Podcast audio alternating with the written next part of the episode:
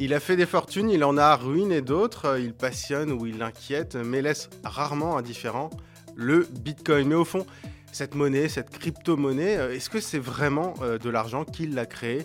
Pourquoi? Est-ce qu'il remplacera un jour euh, nos euros? Bienvenue dans Métadonnées, le podcast qui va vous faire comprendre le numérique, ou du moins, je l'espère, vous faire prendre conscience qu'il faut comprendre le numérique.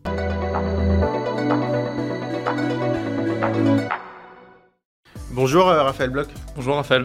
Euh, donc vous êtes cofondateur euh, de The Big Whale, c'est un jeune média qui a été créé l'année dernière. Alors même cette année, cette pardon. Année, au printemps. et qui parle de tout un écosystème, notamment des crypto-monnaies. Donc évidemment, vous êtes l'un des meilleurs invités possibles pour parler du Bitcoin. On en a beaucoup parlé, mais c'est vrai que je pense qu'il y a beaucoup de gens en fait qui se demandent, mais en fait c'est quoi ce truc concrètement? Alors, on va tenter une explication la plus large possible. Euh, Raphaël, concrètement et techniquement, c'est quoi un Bitcoin? Alors, euh, ce qu'on va faire pour qu'effectivement les gens comprennent bien c'est que le Bitcoin, c'est peut-être revenir à finalement ce qui a permis en fait la création euh, du Bitcoin. on parle souvent de la blockchain quand on évoque le Bitcoin, et en fait, ça n'est qu'une technologie parmi trois autres qui a permis l'émergence de cette crypto-monnaie.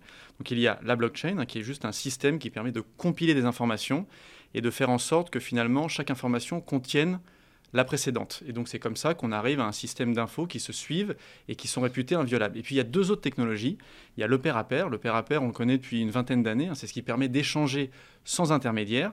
Et il y a une troisième technologie, c'est la cryptographie. La cryptographie, donc qui permet de chiffrer en fait ces données. Et quand vous mettez ensemble eh bien, ces trois technologies, vous obtenez le Bitcoin. Et il y a une quatrième chose qui en fait a permis euh, à ces trois technos, donc qui, enfin, qui sont anciennes en fait, qu'on connaît depuis, depuis des années, euh, c'est finalement d'avoir réussi à créer ce qu'on appelle un, consensus décentralisé. Aujourd'hui, si par exemple on veut tous les deux se mettre d'accord pour euh, dire que eh bien, Raphaël a transmis 100 euros à l'autre Raphaël, il faudra qu'un tiers de confiance, donc en général une banque, mm. confirme que je t'ai bien viré 100 euros en ligne euh, et donc enregistre cette transaction. Ce, ce, que, ce, que, les créateurs de Bitcoin ont réussi à faire avec les trois technologies, c'est justement à créer ce qu'on appelle un consensus décentralisé, c'est-à-dire qu'on arrive sur la toile à confirmer qu'une transaction est effectuée sans qu'un tiers de confiance intervienne. Et en fait, c'est ça qui est absolument révolutionnaire dans Bitcoin. Alors, euh, ce, qui peut être pas mal, je me dis, c'est de donner une, sorte d'analogie à chaque fois. Euh, donc, on revient à la base de la blockchain. En fait, ça, on, compare souvent ça à une sorte de livre de compte. C'est-à-dire qu'en gros, euh, quand je vais te verser euh, un bitcoin, qu'est-ce qui va se passer très concrètement? J'ai un bitcoin sur mon compte et je veux te le donner. Qu'est-ce qui va eh se ben, passer? Eh bien, tout bêtement, en fait, ce bitcoin va passer de ton portefeuille à mon portefeuille et la transaction va être enregistrée donc, dans effectivement ce compte, enfin ce livre de compte ouvert, donc la blockchain. Euh, et surtout, ce qui est intéressant, c'est que tout le monde a accès à ce livre de compte. Hein. Il est public, c'est-à-dire qu'on ne peut pas directement accéder à toutes les transactions, mais on peut les consulter si on est autorisé à le faire par justement les personnes qui ont exécuté cette transaction. Mais ce qui est intéressant, c'est que euh, c'est finalement tous les participants au réseau qui, de manière décentralisée, vont en fait, en faisant tourner le protocole, et on en parlera après, c'est le système des mineurs, qui vont en fait valider cette transaction et donc personne, en fait, aucune entité centrale ne va à un moment donné valider cette transaction. On est capable de le faire sans que personne n'intervienne sur le réseau. Et c'est ça qui et en fait euh, bah, le plus novateur avec, avec Bitcoin. Donc techniquement, en fait, si je te verse un Bitcoin, euh, c'est comme si euh, publiquement tout le monde pouvait constater que je te l'ai bien versé. Exactement. En fait, on demande, il y a un peu des témoins en fait. C'est comme s'il y avait des témoins. Alors exactement. sauf que l'avantage, c'est que si personne ne connaît, enfin c'est-à-dire qu'on a des adresses, hein, c'est comme des, des adresses mail, sauf que là on a des adresses qui, enfin voilà, des adresses de wallet, de portefeuille. Euh, et juste pour savoir que Raphaël Grabli a transféré de l'argent à Raphaël Bloch, ou l'inverse, il faudrait que les gens sachent que c'est notre adresse qui a été, en fait, euh, on va dire, créditée de 100 euros en Bitcoin. Donc en fait, l'avantage, c'est que c'est un système qui est ouvert, mais en même temps, c'est du pseudonymat, c'est-à-dire que... On n'a pas le nom. Exactement, on n'a pas a une suite de chiffres. Exactement, hein. exactement. Donc en fait, tout le jeu est de rester le plus anonyme euh, possible, donc sans révéler en fait quelle est ton adresse. Après, c'est vrai que si on sait c'est ton adresse, ben, par exemple, on peut savoir que tu as peut-être plus de 100 euros sur ton adresse euh, Bitcoin. Hmm. Donc on sait qu'il y a quelqu'un, on peut voir s'il y a des multimillionnaires. Exactement, mais il faut euh, savoir qui c'est. Voilà, donc c'est tout l'avantage. Mais on ne sait pas qui c'est. Exactement. Euh, alors, euh, qui est le, le, le fou, le génie qui a, qui a inventé ce truc-là? Bah alors ça c'est l'une des questions euh, en fait, sur lesquelles je pense des gens travaillent encore aujourd'hui. hein. Là on a fêté il y a enfin fêté il y a quelques il y a quelques jours c'était donc l'anniversaire les 14 ans de la création du white paper. Donc en fait c'est le, le document qui présentait Bitcoin. La première transaction a eu lieu le 3 janvier 2009, donc il y a bientôt 14 ans. Euh, et ce qui est euh, intéressant, c'est qu'on ne connaît toujours pas l'identité du créateur de Bitcoin. On est à peu près sûr que ça n'est pas une personne, mais un groupe, Mhm. donc euh, des ingénieurs, enfin des passionnés de sujets financiers, euh, des gens qui maîtrisent la technologie, qui ont donc créé un peu avant 2008 ce qui est devenu Bitcoin à partir de 2008. Et c'est aussi ce qui fait le succès de Bitcoin, c'est-à-dire que vu qu'on ne connaît pas l'identité des gens qui ont créé le Bitcoin, eh bien les gens se retrouvent dans ce projet, l'ont endossé et se disent effectivement personne ne contrôle le réseau. C'est quelque chose de décentralisé. Tout le monde peut devenir acteur sur le protocole, peut commencer à le faire tourner, à utiliser Bitcoin. Et l'avantage, c'est que il n'y a pas euh, effectivement cette entité centralisée qui contrôle le réseau, comme aujourd'hui par exemple le système Visa est contrôlé par une entreprise américaine. Mais alors justement, euh, moi j'ai une question, c'est pourquoi À quoi ça sert? Pourquoi est-ce que euh, quelqu'un s'est dit, enfin je sais pas, moi, moi je reçois mon, mon salaire euh, en euros, Mm. je dépense des euros, j'ai pas besoin de Bitcoin au quotidien, alors pourquoi il a fait ça Enfin, où Alors, ils ont fait ça ce Non, mais c'est- une excellente question et c'est évidemment euh, en général la première question qui vient. Alors souvent après qui a créé euh, Bitcoin Euh, En réalité, en fait, il y a plusieurs niveaux de, de réponse concernant l'utilité de Bitcoin. Il y a d'abord, j'allais dire, la situation géographique, c'est-à-dire que tout dépend dans quel pays nous sommes. Nous sommes aujourd'hui à Paris, en France. On a, comme tu soulignes très bien, euh, la capacité de recevoir nos salaires, d'être payés en temps en heure, d'utiliser des cartes bancaires. Donc la dimension paiement de Bitcoin n'est pas vraiment en fait euh, un sujet dans le sens où on a aujourd'hui des outils qui permettent de payer, d'être payé facilement. Voilà. Après, justement, si on reste, et après je viendrai à d'autres pays, hein, d'autres, d'autres géographies euh, sur la planète, si on reste en France, euh, nous ne sommes pas sans savoir qu'actuellement il y a pas mal d'inflation. Et en fait, Bitcoin a une particularité également, c'est qu'il est en quantité limitée. C'est-à-dire qu'il a aussi été pensé comme une réponse, et c'est pas anodin qu'il ait été euh, créé en 2008, comme une réponse à la crise financière, parce que ses créateurs considéraient que les banques centrales étaient en train de euh, tout bêtement détruire la monnaie, qu'ils euh, perdaient l'idée de bien commun, et donc ils ont voulu recréer une monnaie qui ne serait pas manipulable. Donc il y a une quantité limitée de Bitcoin, c'est 21 millions. Aujourd'hui, on a dépassé 19 millions d'unités créées. Donc les, euh, les 21 millions seront créés d'ici 2140. Et en fait, l'avantage de ce système, c'est qu'il n'y a pas normalement de perte de valeur. C'est-à-dire que aujourd'hui, euh, on sait que l'euro et le dollar, en fait, plus on en émet, plus leur valeur a tendance euh, à baisser. Et donc ça, c'est vraiment un point euh, fondamental. Et c'est ce qui intéresse dans des pays comme la France. C'est-à-dire que les détenteurs de Bitcoin se disent l'euro, euh, ou par exemple aux États-Unis, le dollar, euh, va perdre progressivement de sa valeur parce que les banques centrales vont continuer à imprimer des billets, l'inflation va augmenter et donc on doit se protéger contre cette perte de valeur. Donc ça, c'est plutôt dans les pays où il y a des monnaies fortes. Alors attends, moi j'ai une question là-dessus Ouais. quand même, parce que après, on parlera justement des, des autres Ouais, zones ouais, mais géographiques. tu me dis, il n'y a pas de perte de valeur. Attends, euh, ok, l'euro, euh, il peut y avoir un peu d'inflation, d'accord. Enfin, un euro, ça reste un euro parce que j'ai pas de taux de change. Enfin, je, je reçois de l'argent en euros et je paye de l'argent en euros. Hmm. Euh, tu me dis, il n'y a pas de perte de valeur, mais un bitcoin, ça peut perdre 30% en une journée. Alors, ça pouvait perdre il y a quelques années 30% en une journée. Aujourd'hui, et si on prend les chiffres sur les deux dernières années, ça n'est plus arrivé. Il y a Non, un mais on... je dis ça, c'est l'extrême. Mais Non, en non, mais gros, ce que je veux dire, c'est que c'est hyper volatile. Non, mais- non, ça ça reste- me paraît pas très safe, en fait, c'est pour ça. Non, non, mais et, et- et là-dessus, euh, la grande majorité euh, euh, des gens qui nous écoutent et qui demain nous écouteront pensent effectivement la même chose. Ce qui est intéressant, de, enfin, il faut, il, il faut vraiment avoir une, une chose en tête, hein, c'est que Bitcoin, quand il était en quantité, enfin, je veux dire, son prix était relativement faible. Il est effectivement très volatile parce que il suffisait que, allez, un volume, on va dire, relativement modeste soit vendu ou soit acheté pour que le prix en fait augmente considérablement ou baisse considérablement. Aujourd'hui, Parce euh, qu'il n'y a pas beaucoup de monde qui en avait. Exactement, en exactement. Donc, euh, si, donc en fait, euh, dès que quelqu'un en vend, ça a un impact sur le prix, ce qui n'est évidemment pas le cas pour l'euro et le dollar, parce que les volumes sont beaucoup plus importants. Et c'est pareil sur les marchés financiers. Apple est la première capitalisation mondiale, enfin avec Saudi Aramco. Quand on vend 100 millions de dollars d'actions Apple, bon bah, le titre ne s'effondre pas. Il mm. peut baisser, mais il ne s'effondre pas. Si en revanche la capitalisation était beaucoup plus enfin, faible, ça aura un impact plus important. Ça, c'est le premier point. Aujourd'hui, Bitcoin, sa capitalisation euh, dépasse les 400 milliards de dollars, donc la fluctuation est moins importante. Quand il était à 1000 milliards de dollars, c'était également le cas. Ce qui est euh, important à avoir en tête, c'est que quand on parle de volatilité, on a souvent tendance à dire, et on a raison, que euh, l'euro n'est pas trop volatile. Euh, oui, mais ça, c'était le cas avant. Aujourd'hui, euh, juste pour donner une idée, ces six derniers mois, il a perdu 15% de sa valeur. 15%. Mais par rapport à quoi? Par rapport au dollar. Mais oui, c'est exactement mais moi, c'est pas grave parce que j'achète pas ma baguette en dollars. Oui, non, mais alors ça, ça c'est par rapport au dollar. Et après, ce qui est intéressant, c'est qu'il y a l'inflation constatée en euros. Et avec une inflation, là, en zone euro, qui sur un an va être de 10%, ce qu'il faut bien dire, c'est que les 10 euros que tu reçois aujourd'hui, dans un an, en parité de pouvoir d'achat, ça n'est plus que 9 euros.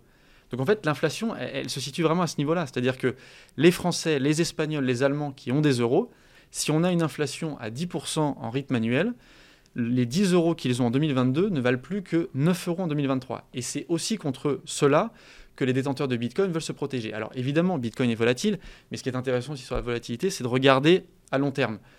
Bitcoin, depuis sa création, est passé d'un peu moins de 1 dollar à aujourd'hui, il oscille entre allez, 19 et 22 000 dollars ça donne quand même une idée de la progression sur une dizaine d'années.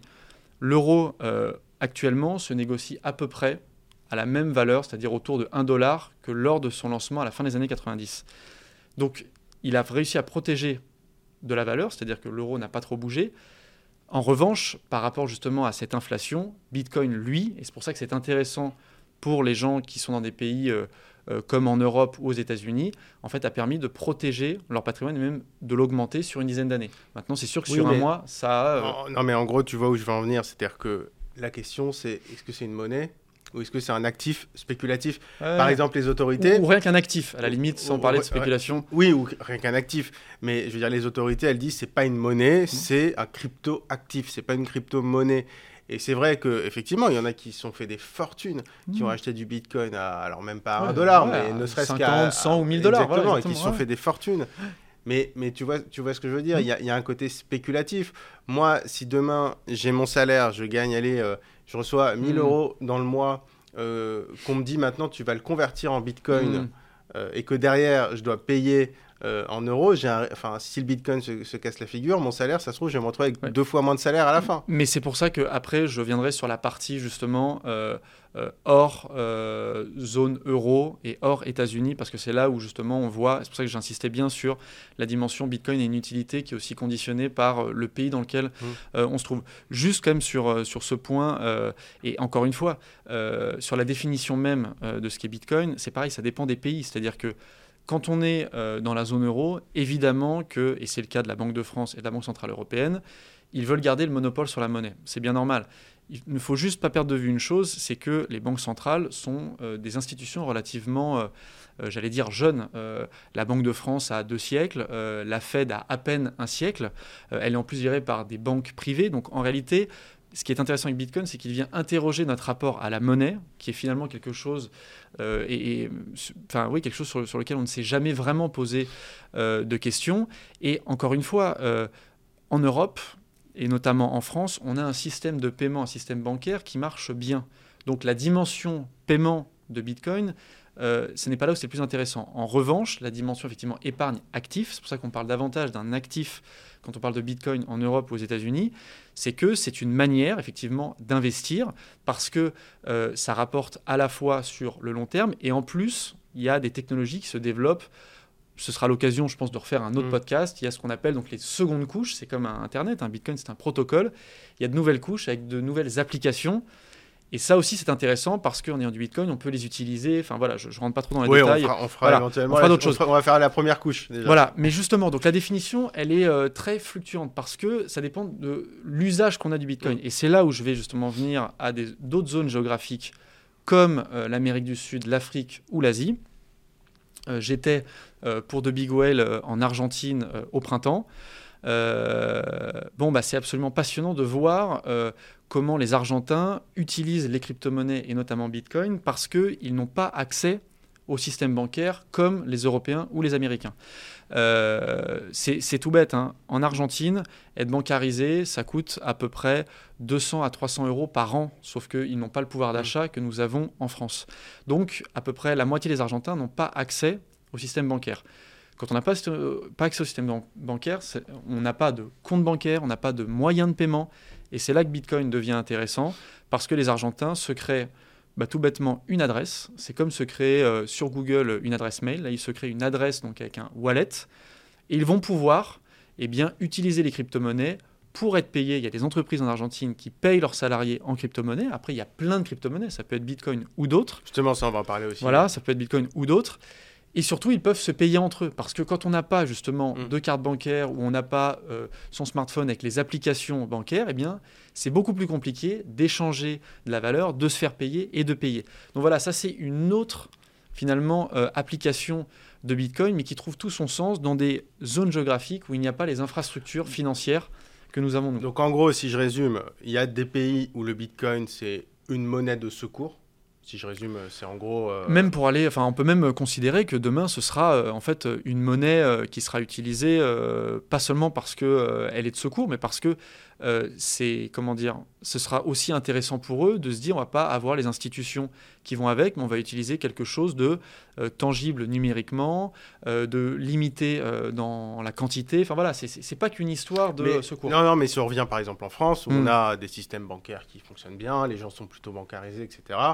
Bon, là, c'est pas tellement une monnaie, c'est plus, que, comme tu le disais, un investissement. Un actif. un actif, alors spéculatif, peu importe euh, le, terme, mais mm. euh, en fait, tout est spéculatif dans ce cas-là. Exactement. Euh, en fait, ce que tu dis, c'est l'intérêt si on peut acheter du bitcoin comme on achèterait une action. En gros, c'est un peu le même usage. Oui, à ceci près, et, je ne voudrais pas introduire trop de confusion, mais, mais c'est vrai que la particularité de Bitcoin, c'est que c'est à la fois un protocole qui permet de faire du paiement, euh, de stocker de la valeur, euh, qui permet aussi d'échanger de l'information. Hein. on n'en a pas parlé, mais euh, souvenez-vous, Julian Assange ou Edward Snowden, comment ils ont continué à se financer. Sont des lanceurs d'alerte, sont des lanceurs d'alerte, voilà, soit de la, NSA, exactement, ou des pratiques de l'armée américaine. Comment ils ont réussi à se financer C'est via Bitcoin, hmm. parce qu'on leur a coupé tous les accès au système de paiement traditionnel, PayPal, Visa, Mastercard, tout ce qui existait, et que Bitcoin, qui est justement décentralisé euh, et donc qui n'est pas contrôlé par une entité centrale, est incensurable. Donc on retombe sur le côté monnaie de secours. Mais euh, Alors oui, mais, mais, et on retombe aussi surtout, et moi c'est vraiment là-dessus que, que, je veux, que je veux insister, c'est sur le caractère polymorphe de Bitcoin, ce qui fait qu'il est compliqué à, saisir parce que dans un pays ça va être une monnaie, dans un autre, comme tu le dis en France, davantage un actif.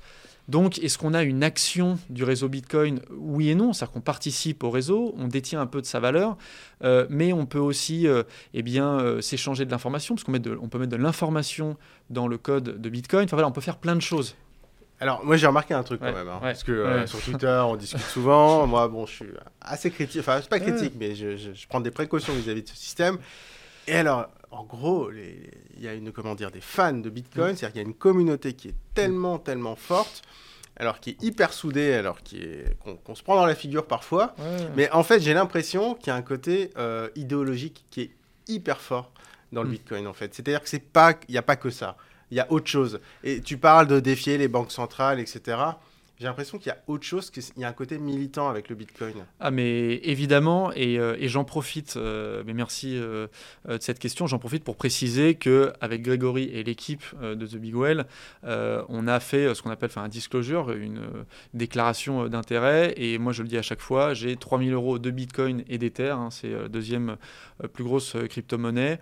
voilà, je n'ai pas plus, je ne suis pas intéressé par ces sujets pour la dimension financière, mais bien parce que je suis journaliste et que je couvre ces sujets. Et effectivement, euh, tu soulèves un point fondamental qui est qu'aujourd'hui, il y a une sorte de confrontation, et pas seulement euh, sur Twitter, même si tous les deux, on le voit au quotidien, entre euh, des gens qui, comment dire, sont effectivement à fond sur cette thématique d'un point de vue pas seulement technologique, mais aussi politique, mmh. idéologique, parce que Bitcoin, c'est aussi effectivement une approche, une conception euh, du monde, hein, un rapport euh, à l'autre, à la communauté, alors qui se veut euh, plus décentralisé. Donc forcément, bien voilà, Bitcoin porte une idéologie, on le voit aux États-Unis, qui est plutôt reprise par les libertariens, donc des gens qui sont contre l'État, contre la centralisation.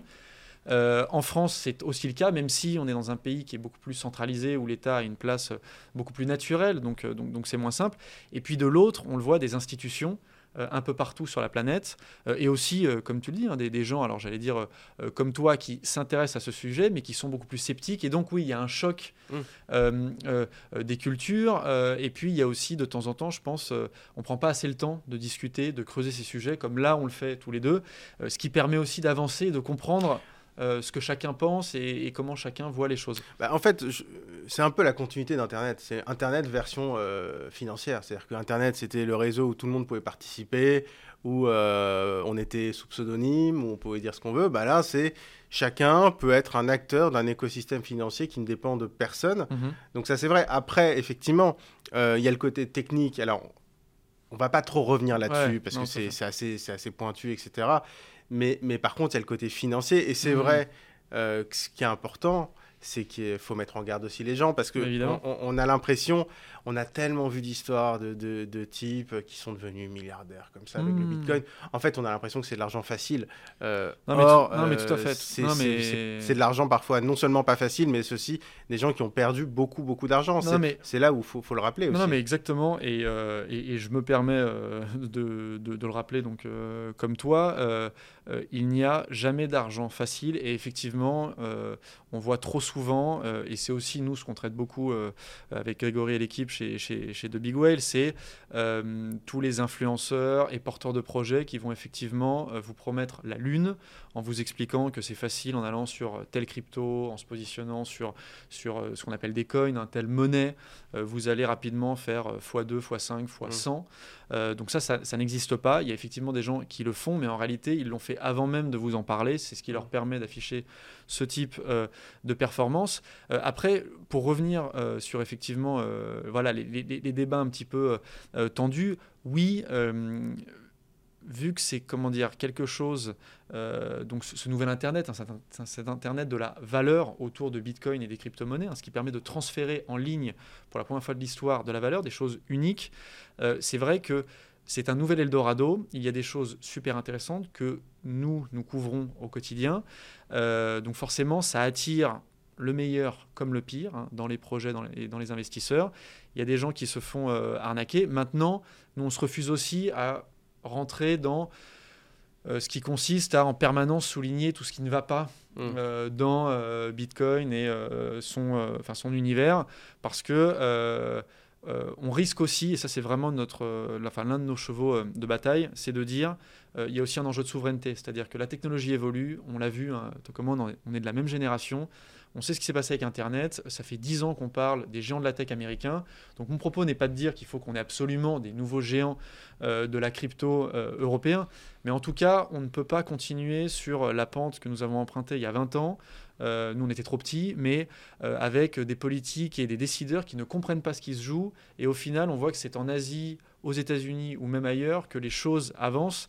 Et derrière, on se retrouve avec bien des géants étrangers en Europe et on essaye de leur courir après en disant bah non, il faudrait quand même respecter euh, les règles européennes, il faudrait quand même ne pas trop utiliser les données des Européens. Enfin voilà, c'est aussi ça qui se joue.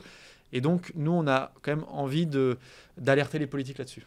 Et euh, oui, mais il y a, alors, il y a plein de crypto-monnaies. Mhm. Mais du coup, est-ce que ça veut dire que, euh, je sais pas moi, l'Union européenne pourrait décider de faire un bitcoin européen et de dire, bah, on va faire notre propre bitcoin? Alors, là-dessus, je t'arrête tout de suite. Il n'y aura, et c'est pas un slogan, hein, mais pour le coup, il n'y aura qu'un seul bitcoin.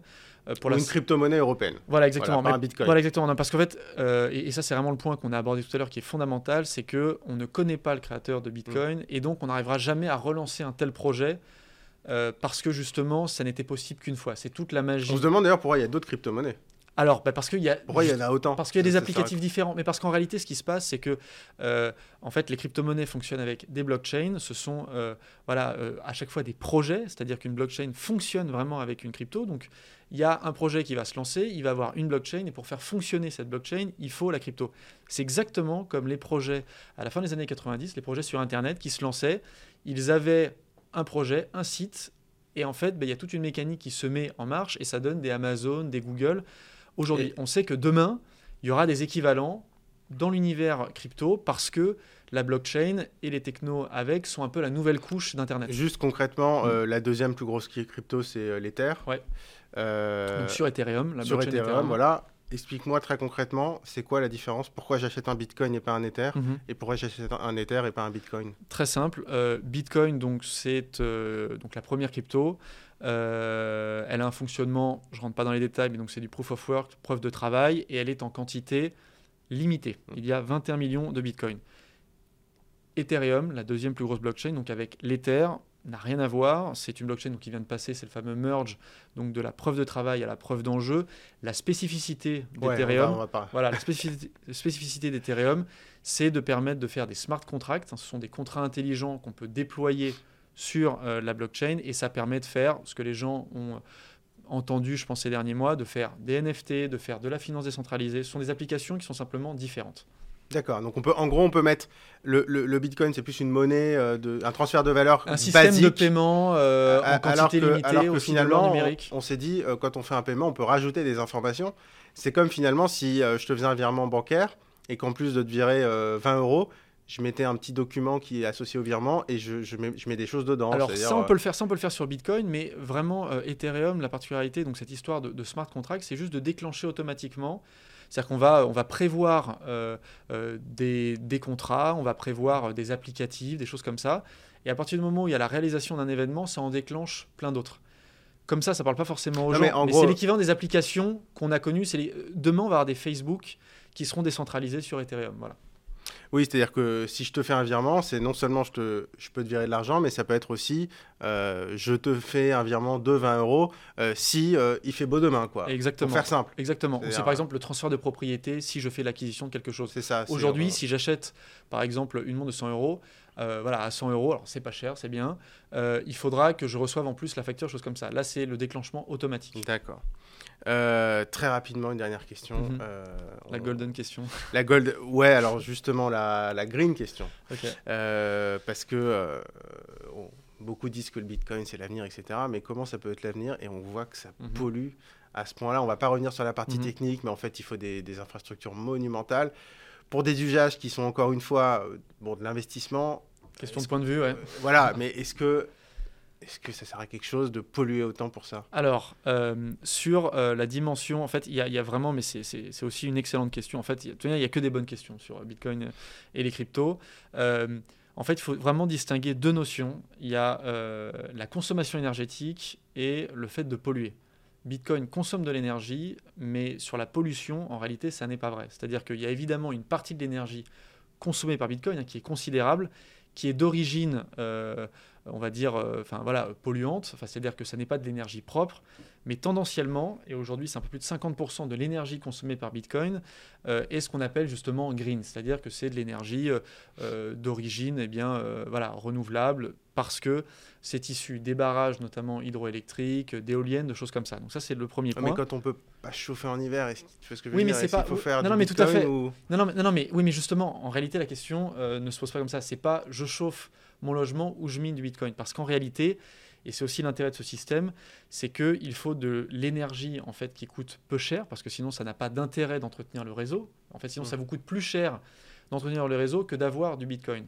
Donc en fait, il y a une incitation énergétique, donc plutôt vertueuse, à avoir une énergie qui coûte pas cher. Et donc dans ces cas-là, c'est de l'énergie excédentaire. Parce que si c'était de l'énergie dont tout le monde a besoin, on le voit en Europe, là on a besoin d'énergie, les Mm. prix flambent. Donc en réalité, à chaque fois, c'est de l'énergie dont on n'a pas besoin, de l'énergie qui n'est pas consommée, et justement qui est récupérée auprès de barrages hydroélectriques qui sont en surproduction ou auprès d'installations éoliennes ou autres qui en fait n'arrivent pas à décharger toute leur électricité dans les réseaux. Merci beaucoup euh, Raphaël Merci, Bloch, donc cofondateur de euh, The Big Whale. Merci beaucoup de nous avoir euh, expliqué euh, le Bitcoin dans Métadonnées. Merci.